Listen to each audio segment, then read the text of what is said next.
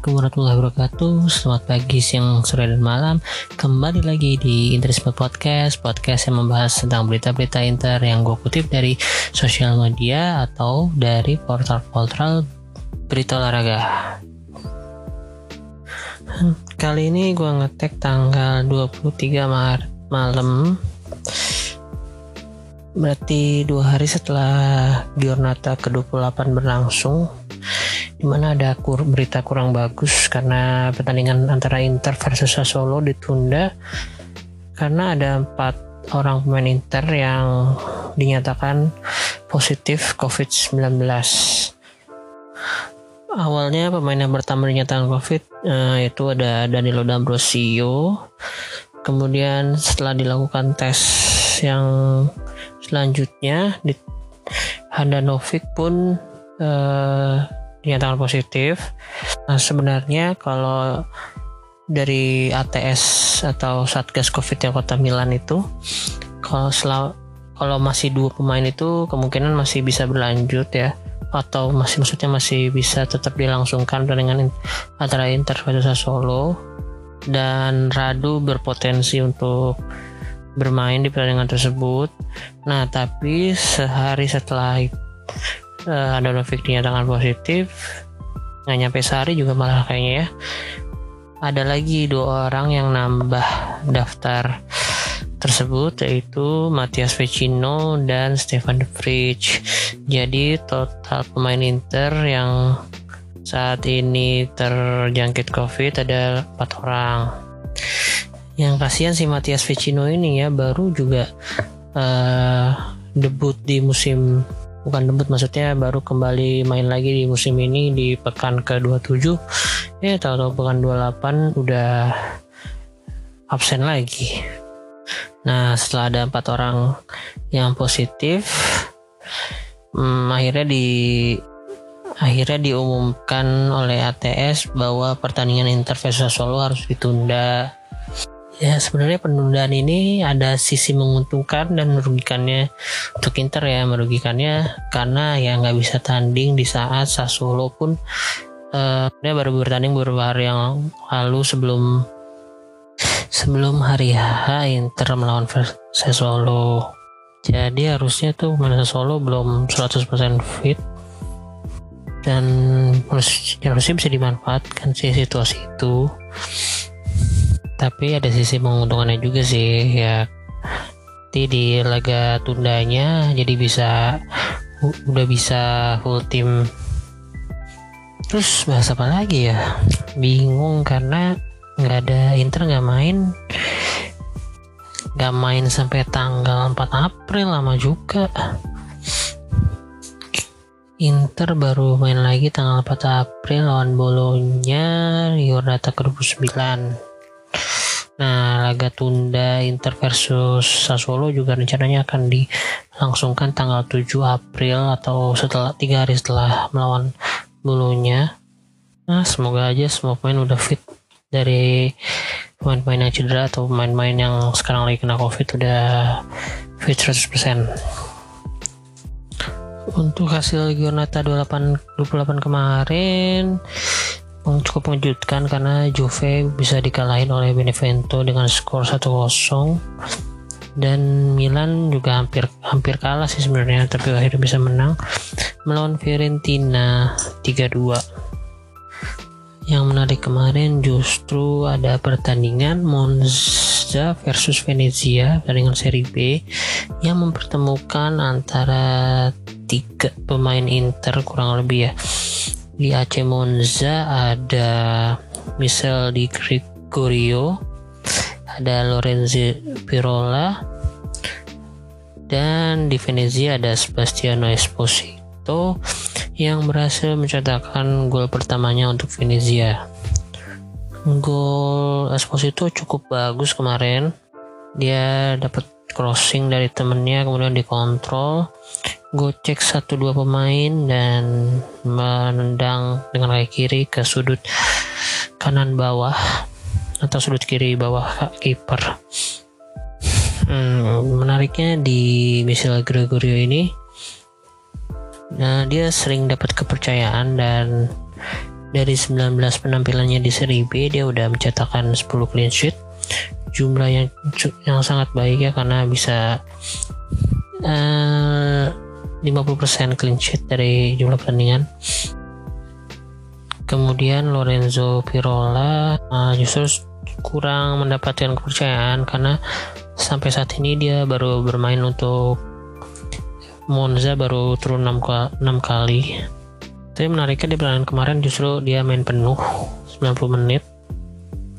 Nah justru si Esposito masuk sebagai pemain cadangan di menit 61 menggantikan Aramu yang sudah mencetakkan hat trick dan AC Monza ada sama Venezia ini lagi saingan ya untuk merebut tiket ke Serie A musim depan karena mereka saat ini ada di posisi 4 dan posisi 5 dan hanya berjarak satu poin dari posisi 3 yaitu Salernitana dengan 51 poin untuk posisi 2 nya uh, Lecce juga cuma berjarak satu poin juga poin Lecce 52 poin nah semoga tiga pemain muda itu bisa mendapatkan waktu bermain lebih banyak lagi dan bisa membawa klubnya saat ini ke Serie A musim depan. Oke, selanjutnya mungkin gue akan ngebahas main-main Inter yang lagi dipinjemin ya. Pemain-pemain Inter yang lagi dipinjemin ke kebanyakan sih klub uh, Liga kasta kedua atau ketiga. Cuman nggak mungkin kan gue sebutin semuanya karena kayaknya ada hampir ya 20 lah kayaknya belasan pemain Inter yang statusnya lagi dipinjemin ke klub lain dan kali ini gue cuman akan ngebahas 5 pemain Inter yang, yang lagi dipinjamkan dengan market value yang tinggi menurut transfer market nah gue akan mulai dari posisi 5 yang terendah sampai posisi 1 yang tertinggi maksudnya oke di posisi 5 ada Raja Nenggolan. Raja Nenggolan ini baru aja dipinjemin di winter transfer kemarin.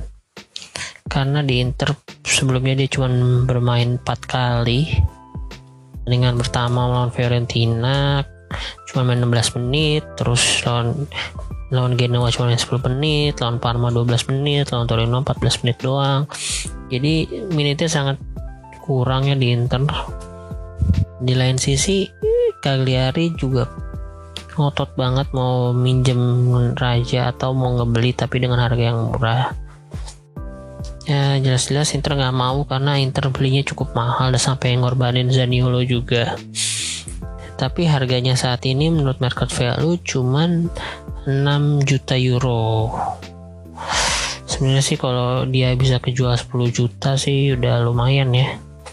Nah, statistiknya di Cagliari kayaknya dia main terus ya selama ini atau iya nih dia main terus kebanyakan di atas 60 menit. Dia udah main 13 match bersama Cagliari menghasilkan satu gol doang. Nah kalau nggak salah gol itu gol-gol di menit akhir ya kemarin waktu lawan lawan Sampdoria yang menjadikan skornya imbang dua sama. Gol tendangan dari luar kotak penalti. Untuk menitnya sangat jauh banget kalau dibandingkan main di Inter. Di Inter cuma main total 42 menit sedangkan di Cagliari dia main 1118 menit dan kalau menurut gua untuk musim depan kalau dia ada, ada di Inter sih cukup main jadi backup yang bagus ya. Kalau dia nggak rewel karena umurnya masih 32 tahun masih bisa lah main satu musim lagi di Inter. Kalau dijual pun kayaknya harusnya sih dijual di atas atau sekitar 10 juta euro. Oke untuk selanjutnya gue masukin Dalberto Carlos atau Dalbert Henrique nama aslinya. Saat ini market value dia ada di 6 juta euro sama seperti Raja Nainggolan. Hmm. Dalbert ini dipinjemin ke klub State Drainage dari awal musim kemarin. Tapi berbeda dengan Nenggolan dia cukup kurang dipercaya untuk main sebagai starter atau menitnya kurang ya. Sejauh ini dia cuma main 8 pertandingan di Liga Ligue terus di Liga Champion dia main 4 kali.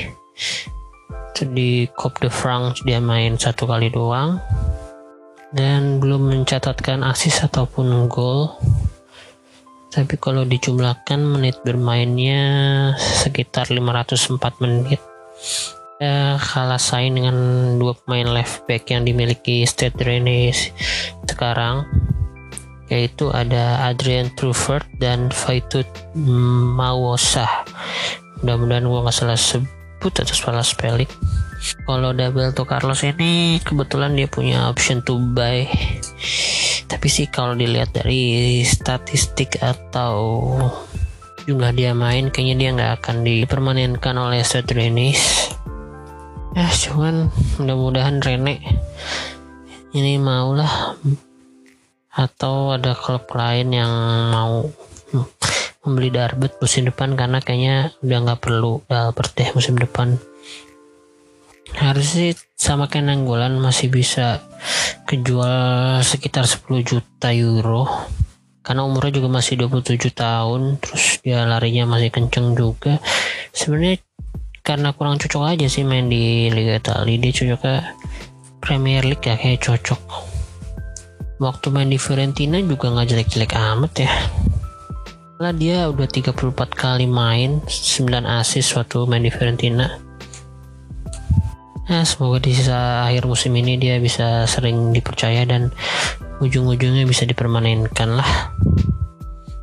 Eh sorry sorry tadi Dalbert ternyata masih nomor 5 karena harganya sama kayak Nainggolan yaitu 6 juta euro. Sekarang untuk nomor 4 gue masukin Edi Salcedo. Nah Edi Salcedo ini lagi diminjemin ke Hellas Verona market value-nya sekarang ini di 8,5 juta euro dia masih muda ya masih 19 tahun kalau nggak salah ya dia kelahiran 2001 kayaknya di Hellas Verona dia cukup sering dimainkan yaitu 12 kali. Dengan rehan satu assist di Serie A. Di Coppa Italia dia udah main dua kali bisa dapet satu gol dan satu assist. Untuk total menit bermainnya itu cukup banyak 632 lebih tinggi dari Dalbert si Edi Salcedo ini sebenarnya kalau di Primavera statistiknya cukup bagus ya. Kayaknya musim kemarin eh apa dua musim kemarin ya dia masih main di Primavera Inter. Uh, totalnya selama di, di Primavera itu dia bisa mencatatkan 13 gol dan 4 assist. Nah untuk di Verona ini kayaknya si Salcedo masih harus berjuang bersaing dengan Kevin Lasagna dan Andrea Favilli ya. Cuman kalau dari statistik dan performanya sih emang kayak masih harus dipinjemin satu tahun lagi atau dipinjemin ke tim-tim seri B ya biar lebih sering main. Karena selama di Verona ini belum cukup bisa membuktikan kualitasnya. Ya tapi semoga aja Ivan Juric pelatih Hellas Verona bisa lebih sering memainkannya di akhir sisa musim ini oke untuk posisi selanjutnya posisi ketiga masih di klub yang sama yaitu Hellas Verona gua masukin Federico Di Marco. Nah untuk Federico Di Marco ini sebenarnya uh, si Verona ini punya option to buy mungkin sekitar 10, 8 atau 10 juta euro ya karena market value-nya saat ini udah di 10 juta euro. Nah tapi Inter masih katanya sih punya klausul buybacknya. Atau kalau misalnya nanti benar-benar jadi dijual atau jadi dibeli oleh Hellas Verona si Inter bisa beli lagi cuman pasti dengan harga yang lebih mahal dari yang dibeli Verona nantinya. Kalau untuk Di Marco sangat impress banget musim ini dia udah main di Serie A dia main 25 kali. Dia berhasil mencetak 4 gol dan 5 assist. Kayaknya statistiknya hampir mirip kayak Hakimi ya. Hakimi kayaknya 5, 5 gol 5 assist atau 6 gol 5 assist gitu. Untuk menit bermainnya uh cukup banyak banget di antara nama-nama yang gue sebutin sebelumnya ini yang paling banyak yaitu dia udah bermain se sebanyak 1986 menit dan dia berhasil membawa Hellas Verona ke posisi 9 klasmen sementara. Dan kayaknya ini cukup aman ya untuk tetap bertahan di Serie A musim depan karena jaraknya dengan zona degradasi cukup jauh terpaut 16 poin saat ini. Dan main ini sih kalau nggak dipermanenin Hellas Verona wajib banget main musim depan di Inter. Karena kebetulan katanya kabarnya Young dan Kolarov kontraknya habis musim ini atau nggak akan diperpanjang. Dan Federico Di Marco ini bisa jadi penggantinya ya cuman sih ada sedikit aspek yang harus dibenahi oleh Conte itu aspek defense-nya ya. Karena waktu Hellas Verona ketemu hak uh, Inter ya dia berhadapan langsung dengan Hakimi dan cukup keteteran lawan Hakimi. Kalau untuk offense sih nggak perlu diragukan lagi ya. Walaupun asisnya baru 5 tapi crossing crossingnya cukup mengancam lini pertahanan lawan apalagi kalau nanti musim depan ada Lukaku kayaknya bisa asis-asis eh crossing-crossing di Federico Di Marco bisa memanjakan Lukaku dan Lautaro Martinez. Nah, untuk peringkat kedua, pemain selanjutnya pemain kesayangan kita semua yaitu ada Baginda Jomar El Mawar Joao Mario yang saat ini market value-nya 13 juta euro turun banget dari angka yang Inter beli waktu dikibulin oleh Kia itu 45 juta euro kalau nggak salah. Di Baginda Jomar ini cukup dipercaya oleh pelatih Porto sekarang. Dia di Liga NOS atau Liga utama Portugal sudah mencatatkan 20 penampilan dan berhasil mencatatkan 2 gol dan 1 assist. Terus di Allianz Cup dia main tiga kali di Taka de Portugal plakat ini apa ya? Mungkin Coppa de Italianya. Portugal dia berhasil main tiga kali juga dan total menit bermainnya ada 1774 sebenarnya sih pemain ini kalau di skema Conte cukup bisa berguna ya. Cuman emang attitude-nya aja sampai sekarang nggak mau nggak meminta maaf atau klarifikasi ucapannya ke Inter waktu itu. Jadi untuk musim depan kalau nggak dipermanenin sih. Emang susah nih dijualnya beli mahal-mahal susah jual ya. Karena mungkin kayaknya permintaan gajinya cukup tinggi ya.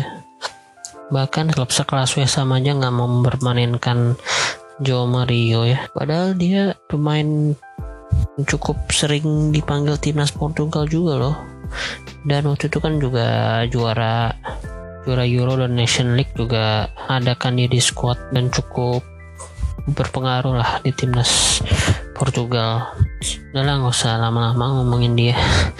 Oke langsung ke nomor satu. Ada Lord satu lagi. Lord kita yang kita beli cukup mahal juga yaitu ada Valentino Lazaro Valentino Lazaro ini sekarang lagi dipinjemin ke klub Borussia Mönchengladbach dan market value-nya sekarang ini udah di 15 juta euro ya. Kalau nggak salah dibinti, dibeli Inter itu 20, sekitar 25 juta euro. Dan kabarnya sih Valentino Lazaro ini juga ada option untuk dipermanenkan ya. Cuman waktu itu ada statement kalau si pelatihnya itu atau manajernya nggak mau mempermanenkan Lazaro. Lazaro juga selama ya, saat ini cukup jarang atau kalah bersaing dengan right midfielder yang ada di Borussia Mönchengladbach sekarang yaitu si si Jonas Hoffman ya atau si ya kayaknya si Jonas Hoffman yang lebih sering dipercaya untuk ngisi right wingnya Borussia Mönchengladbach musim ini. Untuk statistik menit bermainnya sejauh ini si Lazaro udah mencatatkan 800 menit di Bundesliga. 5 kali main di UCL itu jadi 240 menit. Dan dia di FB Pokal dia main sekali doang selama 22 menit. Totalnya dia main 1067 menit dan hanya mencatatkan satu gol dan satu assist. Kalau dilihat dari statistiknya sih pesimis ya dia bakal dipermanenkan oleh si Borussia Mönchengladbach ini. Nah, cuman kalau dilihat dari kebutuhan Inter musim depan di right wing juga emang perlu ditambal sih untuk jadi backup Hakimi. Walaupun sejauh ini Darmian udah berhasil jadi backup yang bagus, cuman kayaknya Darmian statusnya pun di Inter masih on loan ya, nggak tahu musim depan akan dipermanenkan atau enggak. Tapi menurut gue si Lazaro ini sih masih patut untuk dicoba satu musim lagi untuk main di Inter apalagi dia kan emang benar-benar permintaan Conte waktu itu. Dia juga harusnya bisa main di right back atau right midfielder. Untuk Lazaro sih ya kejual syukur ya nggak kejual juga harusnya bisa dimanfaatin ya karena umurnya juga masih 24 tahun. Kalau dijual 15 juta sayang sih. Karena menurut gue nih masih berpotensi sih dia. Mungkin memang kayaknya harus potong rambut dah buat buang sial. Kalau depan main di Inter Oke, mungkin segitu aja list yang gue bacain kali ini. Berarti untuk menit atau statistik yang paling bagus ya memang ada di Federico De Marco ya dari enam pemain tadi. Ya semoga aja musim depan dia bisa main untuk Inter. Harusnya sih bisa jadi starting eleven ya atau bergantian dengan Perisic juga gak apa-apa. Oh iya, mungkin gue akan tambahin beberapa berita lagi yaitu uh, kabarnya kalau untuk si Daniel D'Ambrosio udah sembuh ya dari COVID karena kemarin istrinya udah ngepost kalau yang menyatakan kalau si Danilo udah sehat dan negatif COVID.